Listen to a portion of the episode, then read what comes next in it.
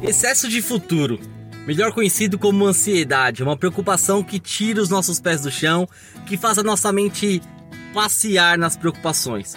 O texto bíblico diz assim: Não fiquem ansiosos por coisa alguma, antes deixem seus pedidos conhecidos de Deus através da oração.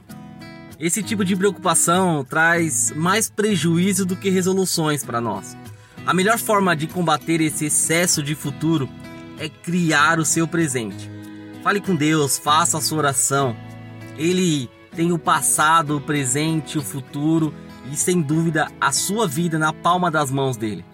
Lance sobre ele a sua ansiedade, porque ele cuida de você. E sem dúvida, esses 60 segundos já é a prova de que ele faz isso. Ele cuida de você. Acredite.